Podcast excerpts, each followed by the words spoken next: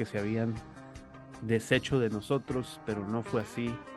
No pudieron contenernos en la facilidad en, las, este, en las cárceles y los calabozos de la Interpol no fueron suficientes para jalar nuestras riendas e impedir que siguiéramos trayéndoles este contenido criptocomunista del Poliburro Podcast. Ha pasado muchísimo desde la última vez que tuvimos la oportunidad de cotorrear, camaraditas y camaradotas. Eh, ¿Tú qué tanto has hecho desde hace tres semanas, creo, camarada Ha sido una... Han sido unas cuantas semanas bastante eventful, ¿no? Ha habido muchas chingaderas que poner atención en las noticias. Así es, pues nos la estuvimos sabiendo la de chambear. Aprendimos a chambear otra vez esta semana. Terrible. Tres semanas, este, ¿qué más? Me, este, otra vez ahí andábamos con el COVID, todo el mundo enfermo de COVID otra vez. Hasta yo me enfermé, no al final no supe si fue COVID porque me alivié, pero bueno. Qué bueno. ¿Y qué más? empezó una guerra por ahí, luego se acabó como a los dos días. Este, ¿qué más? ¿De qué guerra estamos hablando? Pues ahí de los, los en Azerbaiyán y Armenia. Ah, es cierto, porque también está o estuvo a punto de este, estallar la guerra en Niger también, ¿no? Ah, sí, también. Pero no sé, no sé si eso estuvo dentro de las tres semanas o si fue antes o qué pedo pero cerca de estas últimas tres semanas, eso sí.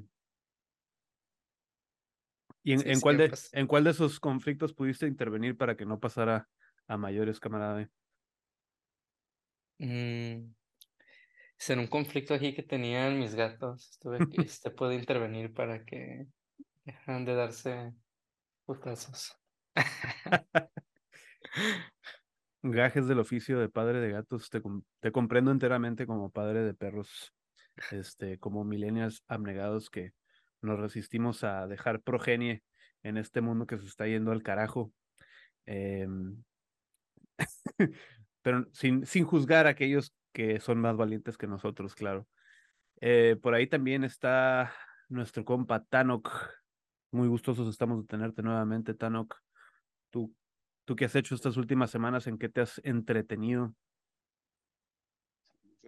En hacer tareas y cuidar la casa no.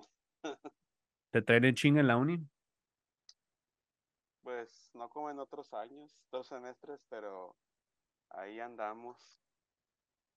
Yo creo que hasta se les olvidó a los podcast escuchas cómo se escucha mi voz. Ahí me ausenté un rato sin querer queriendo. Sí, a ver si le puedes subir un poquito a tu micrófono porque te ves un poquito distante. Mm. Y, y no queremos que se nos olvide tu melodiosa voz. Lo voy, a, lo voy a subir también un poquito acá de mi lado. Hay una disculpa, los escuchas si, si escuchan mi, mi soundboard haciendo ruido. Eh, pues bueno, la verdad, camaradas, es que nos adujeron los aliens de Mausan eh, pero ya los llevaron ahí al Congreso, este, dedujeron que eh, nosotros no éramos parte del de mismo descubrimiento arqueológico, no éramos parte de la misma colección de momias y nos dejaron salir. ¿Tú cómo viste ese rollo de las momias, Tanok? ¿Convincente o nos, nos hacen falta pruebas o tenemos toda la certeza del mundo? momia chiquita que parecía marcianito. Era como una fusión entre Yoda y Benito Juárez, ¿no? Pero en tiempos de hambruna. A mí me dijeron que eran como pusieron un montón de huesos animales y algunos humanos así juntos y salió ese mono. Pero pues está chistoso, rollo. Sí lo vi, pero no le entendía qué era hasta que supe que era como una momia alguien ya como cuatro semanas, como un mes después. Y fue una noticia que le dio la vuelta al mundo, ¿no? O sea, ah, en todos los rincones del el globo terráqueo, eh, ahora México es conocido como el país donde sus gobernadores le dieron un mínimo reconocimiento a estas momias alienígenas, cualquiera que sea su punto de origen, ¿no? El punto de origen es los memes. Las risas no faltaron. em, Risas no faltaron. y pues puede, veo memes de ese monito. puede que no sean muy reales del todo, em, pero los memes no faltaron y, Nada más vinieron a antojar, este, de comerse unos tamalitos, ¿no? Que parecían como unos tamalitos de las momias, ¿no? y, y pasteles también, ¿no? Pastelitos. de los memes que es que estaban crudos. El muñequito estaba crudo. Sí, no sabemos si son de huesos de animales o si son hechos de pastel, eh, pero la misma pregunta podemos hacer sobre todos los objetos que nos encontramos en nuestra vida di- diaria. Nunca podemos estar suficientemente seguros de si algo es o no está hecho de pastel. Eh, pero bueno, en lo que averiguamos si sí o si no, camaradas, eh, se nos olvidó lo inolvidable y se nos pasó la fecha recientemente. ah, esta noche que estamos grabando es el 4 de octubre del 2023 y la conmemoración de el 2 de octubre se hizo sonar en la capital de México. em, junto con pues también eh, algunas manifestaciones en relación a eh, recordar el crimen de Estado contra los estudiantes normalistas de Ayotzinapa. Eh, ¿Ustedes escucharon algo, vieron algo con respecto al 2 de octubre? Vi unos como carteles digitales en Twitter de que sabemos la verdad, eh, AMLO está ocultando la verdad, ese tipo de cosas. Pues ha sido como lo mismo en todos los sexenios desde que pasó. Hay todos Ah. los sexenios, pues nada más dos, ¿verdad? AMLO pero sigue encubriendo al ejército. Es lo que, lo que parece. No, no vi la nota completa, pero es lo que parece que los... Así, así, a verlo así nomás, lo que los activistas están diciendo. Que pues igual y no me sorprende, nos sorprendería, ¿verdad? Pero pues ese es su asunto. También algo que, que ahí causó bastante revuelo en la Ciudad de México, ¿no? Fue que manifestantes del Bloque Negro atacaron la sucursal de Sonora Grill en, en Polanco, ¿no? Y, y salieron las personas de buena moral a defender, ¿no? Seamos Este, honestos, Sonora Grill se lo estaba buscando. Esos cristales se veían bastante Mm. rompibles.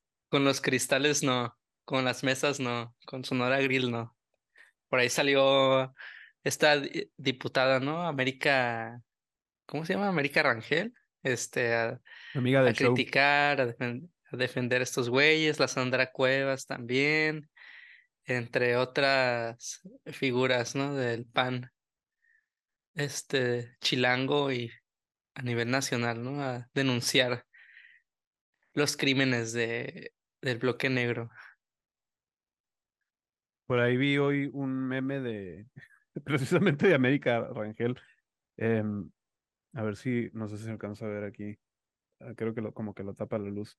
Pero Sí. dice el, el virus y sale Fidel, la mutación del virus y sale AMLO, y luego la nueva cepa, sale, sale la Claudia, y la vacuna, el voto, ¿no? Y abajo el, el, no podía hacer falta el logo de América Rangel para que sepamos bien quién nos está dirigiendo el meme ah, y por quién votar.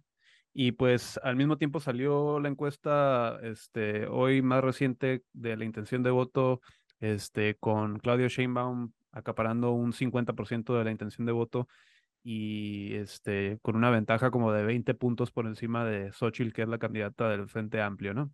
Sí, esa encuesta de, de, quién es. Yo vi una ayer que se iba a publicar en La Vanguardia, creo que era de Massive Color, y salía que Claudia estaba en 66 y Xochitl estaba en 18%. Sí, esta la publicó el Universal, dice Ah. encuesta nacional en vivienda de Buendía y Márquez. Y son, tiene 30 puntos de ventaja Claudia por encima de Xochitl. Creo que esa se ve como un poco más cercana a la realidad, ¿no? Sí. Y lo sentimos mucho, activistas de Ayotzinapa eh, van a seguir teniendo que soportar a las ineficiencias de Morena. Eh, so sorry for you. Em, y bueno, claro, no podían hacer falta las voces conservadoras en nuestro, nuestra conmemoración de este 2 de octubre. Y este, pues por aquí queremos compartirles un pequeño clip de el programa este de Alasraki, eh, nuestro colega Carlos Alasraki, que hace el podcast favorito de todos los eh, conservadores del país, que aunque son pocos, pues este, le va a alcanzar para armar su Patreon de 25 pesos cada uno y, poder seguir al aire este, con los dedos cruzados. Eh, veamos por acá.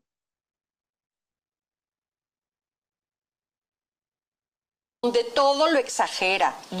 A ver, es una doña, doña Pelos, no sé quién sea, pero pues una invitada aquí de Alasraki que este, critica la romantización del movimiento del 68 ese discurso izquierdizante, donde todo lo exagera, donde siempre son las víctimas, donde los estudiantes del 68 no rociaron, rociaron con, con ácido en la cara a los granaderos. Eso es...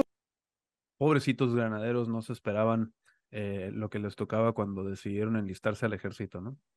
Momento izquierdizante. Inadmisible donde fueron a intentar abrir armerías, donde el 2 de octubre hay por lo menos dos declaraciones, una de Florencio López Osuna y la segunda de Andrade, donde dicen fuimos armados al mitin y uno dice descargué cuatro cargadores contra el ejército. Pobrecitos los del ejército, este, seguramente no tenían ni siquiera este, cuatro cargadores que les alcanzaran. Eh, no tuvieron ningún otro recurso más que defenderse de los malvados estudiantes em, que los estaban amenazando de muerte, ¿no? Seguramente no estaban infiltrados entre el movimiento estudiantil y no este, se encargaban de poner esas armas en manos de, de esas personas, ¿no? No creo, ¿eh? En México nunca se ha visto nada de infiltración de grupos de choque, de opositores, este, nunca hay psyops, nunca hay este, infiltración de grupos de contra. Eh, eso sería muy raro verlo en, en algún lugar de América Latina, ¿no? Eso casi nunca pasa. Como sabemos, eh, la minoría más oprimida del 68 fue el ejército. Entonces, pues, se pone a pensar sobre el movimiento izquierdizante y así. Efectivamente, sufrieron mucho bajo esa izquierdización.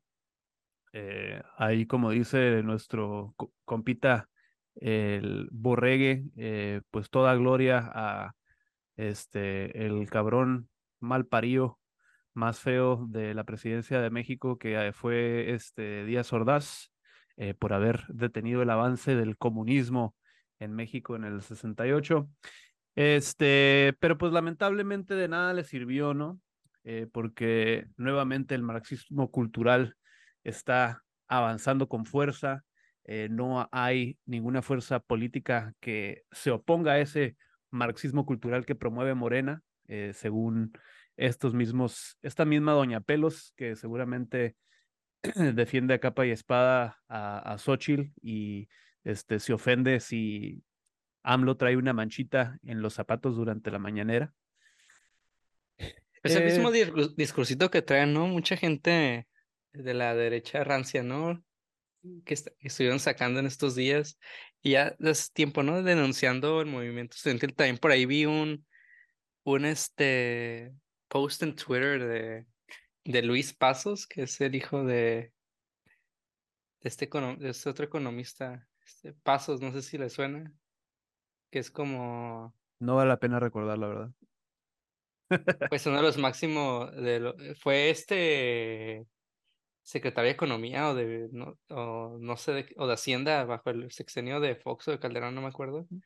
Y se la pasa, tiene, este, le invitan muy seguido a, a, programas, este, de, o sea, cada tipo de corte neoliberal, este, de, derechizante también, este, pero repitiendo lo mismo, ¿no? De programas derechizantes.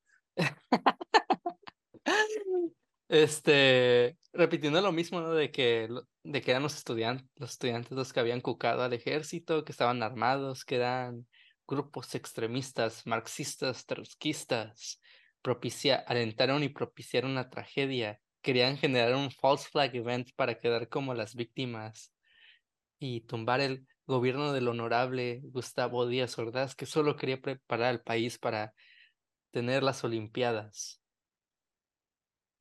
Y que después de la masacre no tuvo reparo en decir que eh, tomó la decisión correcta, ¿no? Y que era necesario acribillar a esos estudiantes por el bien de México. Pues bueno, es con esa triste noticia, o bueno, con esa triste comparación acá de que nos brinda Doña Pelos, es que cerramos nuestra conmemoración del 2 de octubre, compañeros, eh, en este su podcast cripto comunista de preferencia, el Politburro. Ya hasta se me olvidó hacer el intro esta vez de tan emocionado que estuve por el discurso derechizante de Doña Pelos y de nuestro querido Borrego. Eh, Borregue. Ya, ya la cagué. Lo voy a editar ahí en, en postproducción.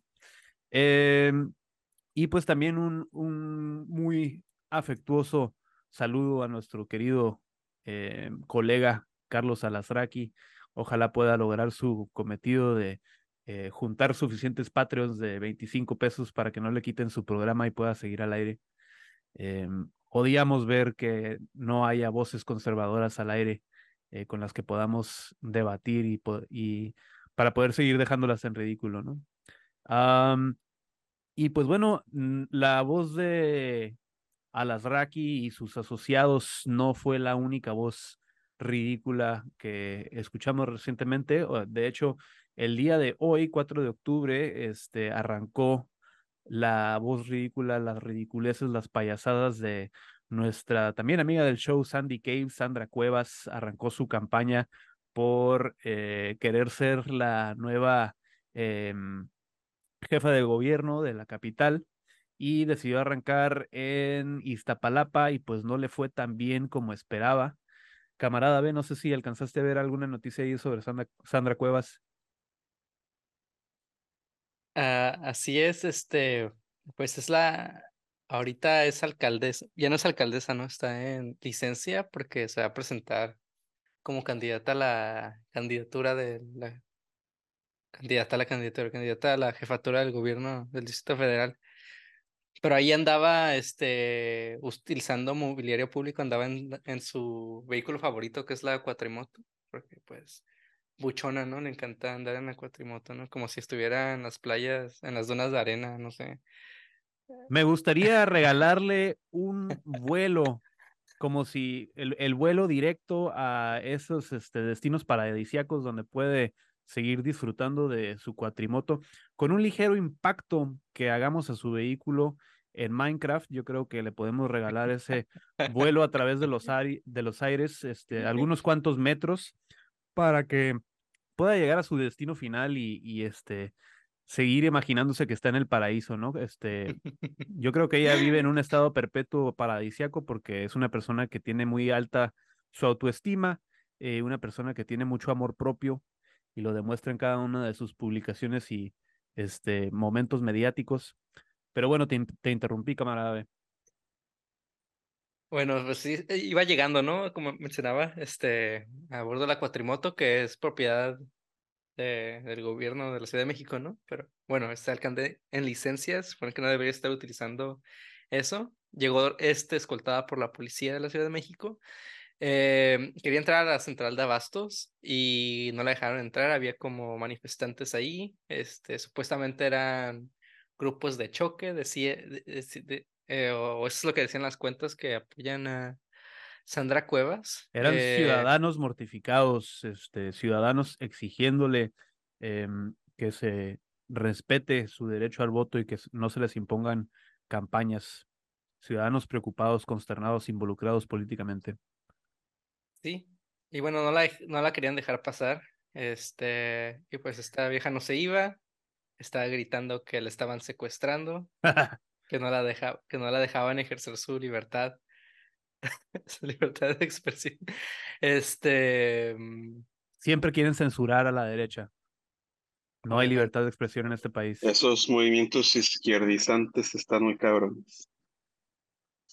Así es. Y pues parece ser que terminaron levantándole las motos, por lo menos a sus acompañantes, ¿no? Se salieron ganando los de la central de abastos de Iztapalapa, este, salieron eh, con una ganancia de unas cuantas motos que arrebataron ahí de las, de las escoltas que traía Sandra Cuevas. Que aunque que también tenemos que recordar, la minoría más oprimida en 2023 es Sandra Cuevas. Después de todo, solo existe una de ella misma. Esos datos son irrefutables. eh, una valiosa contribución ahí, eh, una perspectiva muy fresca de tu parte, camarada Tanok. Eh, dicen que incluso trataban de lincharla, ¿no? Bueno, o, o por, lo, por lo menos lo que se, los gritos que se alcanzaban a escuchar ahí era de sáquese y línchenlos, según la nota que tengo aquí de Radio Fórmula. Em, y pues poco más, ¿no? ¿Qué, qué, qué más le podemos desear a, a, nuestra camarada amiga del show, Sandy Caves, para que se siga preparando mejor y que no, que no vuelva a pasar estas inclemencias durante su gira? Urge retiro. y ya, nos va a vivir en paz y ya, ¿no? Sandra Cuevas, no tienes talento, urge, urge retiro. Así una página de humor pop, ¿no? Así de ella, de adrede. Que se retire con la poca dignidad que le queda, ¿no? Que se retire mientras todavía tiene la frente en alto. Sandra Cuevas, que te roban las motos no es un talento, retírate de la política. que se retire mientras todavía no se le rompen los tacones y puede seguir con su look de buchoncísima.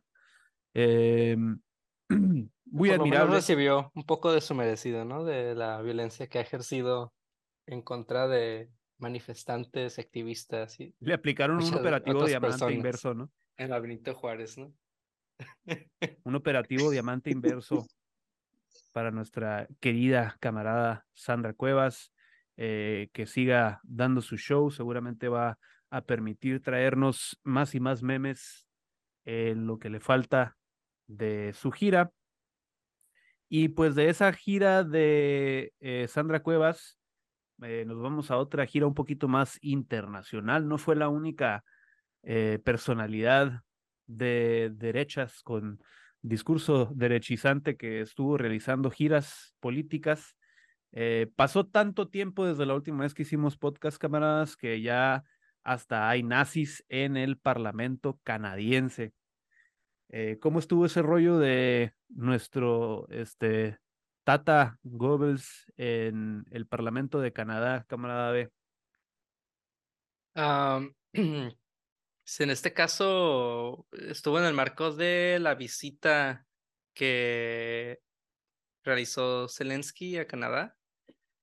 Este lo recibió Trudeau y y él lo recibió en el Parlamento canadiense, ¿no? Fue como una visita a cada estado. Ya no le alcanza Este, con el dinero que le da Joe Biden, ahora va a rogar a otro país a ver de dónde más puede sacar feria, ¿no? Está haciendo llorar a las piedras para ver si puede encontrar unos cuantos morlacos. Sí, em, pues sí fue a pedir dinero. Este, cabe mencionar que en Canadá hay un chingo de ucranianos, creo que son como millón y medio de, de ucranianos, bueno, pers- personas de descendencia ucraniana, ¿no? Que viven ahí. Entre ellas, pues personas que emigraron ahí después de la Segunda Guerra Mundial, ¿no? Y ahí es donde, este, viene este pedo. Este, pues, entre los invitados que especiales porque prepararon para la visita de Zelensky para, pues después de que hablara ahí ante el Parlamento canadiense, estaba esta persona que se llama Yaroslav Hunka, al cual presentaron como un veterano de la Segunda Guerra Mundial, un veterano que este, pues luchó valerosamente en contra del ejército soviético, ¿no? Y ahí todos le aplaudieron. ¡Wow!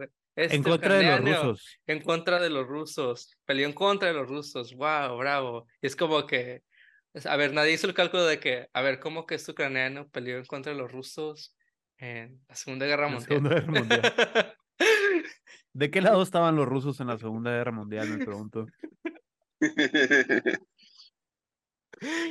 Y pues por ahí, este, eh, se filtró muy rápidamente, ¿no? La información de que, pues, este güey, este, en realidad perteneció al batallón, este, al 14, a la división 14 de la Waffen, este, se llama Galicia, es SS Galician, que era una, pues una división de la, de las SS, este, formada por eh, voluntarios ucranianos, ¿no? Aparte de nazi, gallego, hijo de su puta madre. sí, de la Galicia ucraniana. Eh, pues la Galician, eh, allá creo que es en la frontera con Polonia, ¿no? Y pues a esta división se le atribuyen, pues entre ellos, crímenes de haber asesinado a polacos, a judíos polacos, entre otras minorías, ¿no? Este, étnicas, este, sexuales, disidentes. Em, y pues esta persona, este, pues está comprobado, ¿no? Hay documentación de que perteneció a esto. Y pues cómo terminó en Canadá, este, resulta que el gobierno canadiense, este, después de que terminó la Segunda Guerra Mundial, estuvo reclutando a gente que estuvo, este, en estas este, fuerzas de resistencia contra los rusos. Operación Paperclip 2. Para propagar. encabronados. Sí, o sea, era como toda parte de, de una operación anti, este, para esparcir como propaganda anticomunista y luchar contra fuerzas comunistas en Canadá, ya sea sindicatos, este, organizaciones obreras, activistas de izquierda. Entonces trajeron a estas personas, ¿no? Y estuvieron trabajando este, de la mano con el Estado canadiense, ¿no? Para reprimir movimientos sociales, ¿no? En los años 50. Me llama muchísimo la atención cómo el cerebro liberal engusanado de los liberales, eh, tanto gringos como canadienses, no alcanza a computar más allá de que, ah, ruso, malo. O sea, estamos en guerra contra Rusia, eh, todos los rusos malos. Entonces, este güey peleó contra los rusos, él ser bueno, ¿no? Eh, el cabrón tenía un blog donde describió, él mismo describió su tiempo dentro del ejército nazi como la mejor temporada, la temporada más feliz de su vida. ¿no? Yo, como una semana vi este video por este canal, contenido antifascista y todo medio popular llamado Second Thought. No sé quién lo ubique, los que escuchas.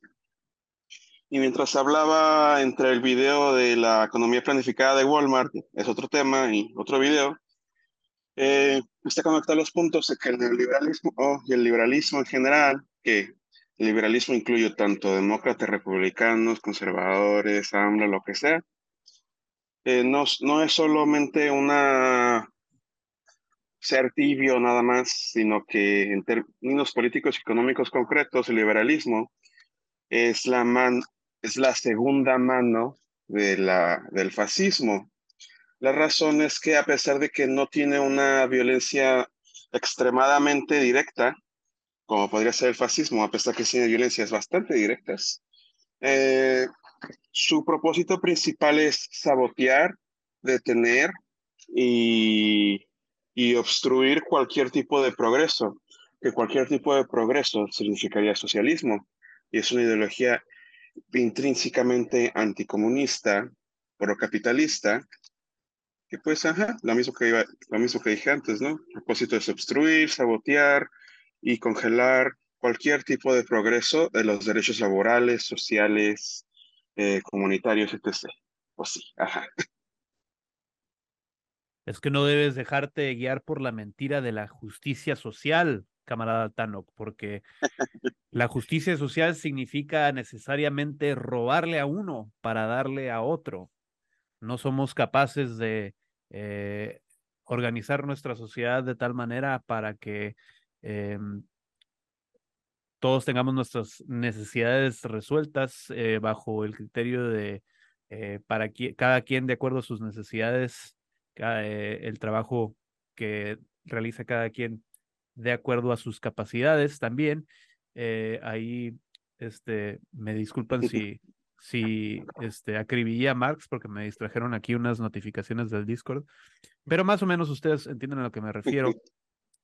Y este, pues de este incidente nazi en, este, dentro del continente americano, camaradas, eh, seguimos más hacia el sur del mismo continente o eh, la extensión latina de eh, el continente americano y nos vamos casi hasta la orillita donde canta Madonna y este recordamos a los pibes de Malvinas eh, mientras celebramos eh, nuestra tercera copa, eh, pero lamentablemente tenemos que afrontar la muy presente amenaza de el camarada Milei, que durante estas últimas semanas fue galardonado con el honor de este, presentarse en el programa de otro de nuestros colegas, Tucker Carlson, ¿no?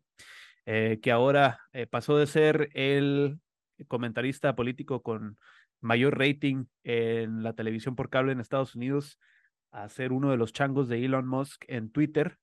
Entonces, este, vamos a hacerle un paro aquí en el Politburro, vamos a darle un poquito más de audiencia de lo que está acostumbrado ahora que está en la plataforma de X.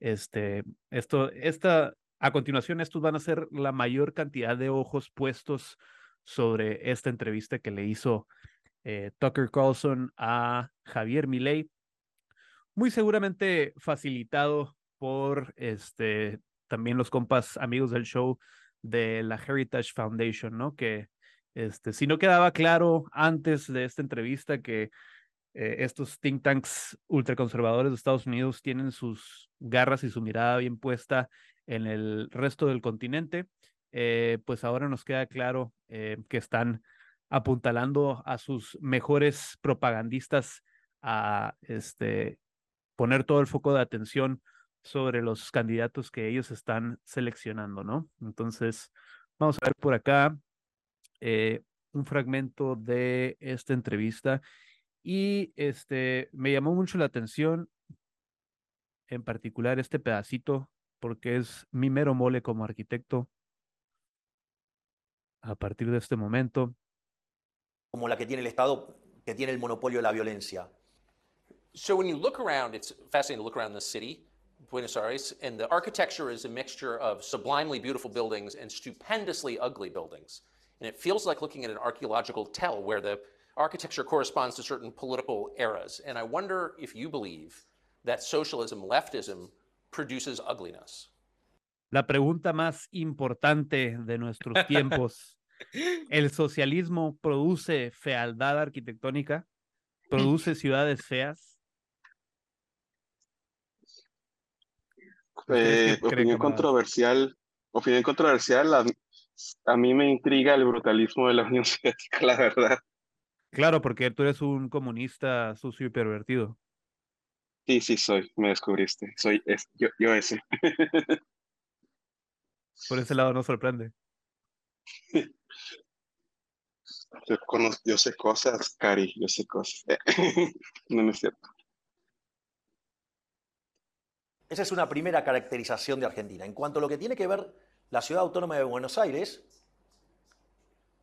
cuando uno mira la arquitectura, la arquitectura de la Argentina liberal es esa arquitectura que genera tanta eh, fascinación y que es deslumbrante, porque es la arquitectura de la Argentina gloriosa, de la Argentina liberal. El mejor ejemplo de eso es el Teatro Colón. Es uno de los mejores teatros líricos del mundo, porque es el reflejo de esa Argentina pujante, liberal, admirada por todo el mundo. Y después, todas las edificaciones ya más cuadradas, digo, el mejor eh, efecto es lo que en algún momento se llamaba del Ministerio de Obras Públicas o del Ministerio de Acción Social, es el que está en la 9 de julio. Cuadrado igual malo. Socialismo igual cuadrado. Capitalismo igual redondo.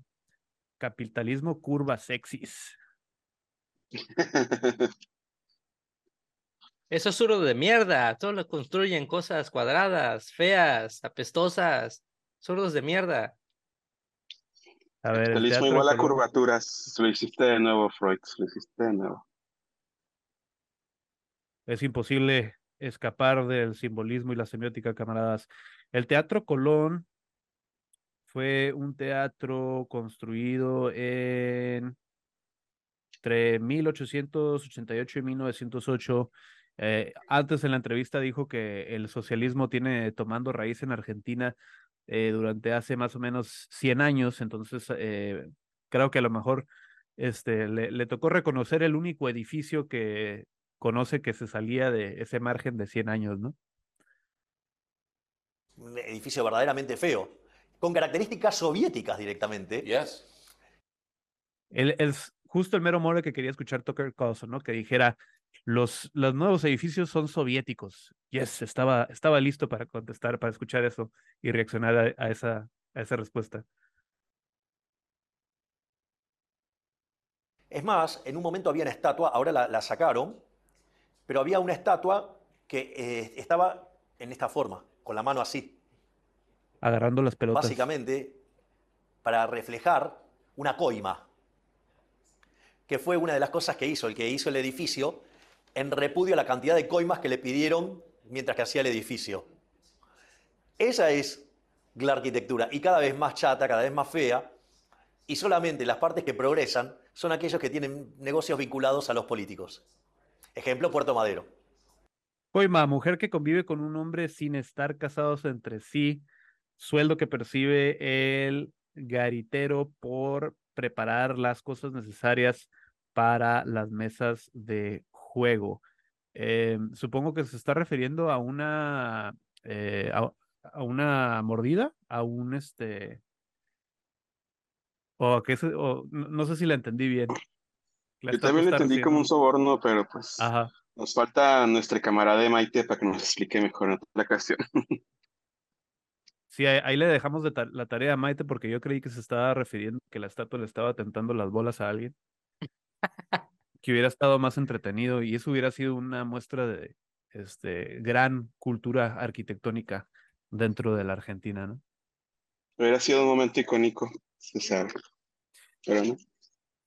Y pues bueno, camaradas, la entrevista no se detiene ahí, tiene otros momentos espectaculares donde dice, por ejemplo, que el Papa solapa a todos los dictadores comunistas del continente eh, y que por eso él está en contra del Papa, eh, se pronuncia en contra del aborto a pesar de ser libertario y, de pro, eh, según él, pro, este, defender a capa y espada las libertades individuales, dice que el Ministerio de la Mujer nada más sirvió para hacer una canción, este, y bastantes ahí disparates que vamos a estar trayendo del otro lado del paywall del otro lado en nuestro Patreon, en patreon.com diagonal memazapanes.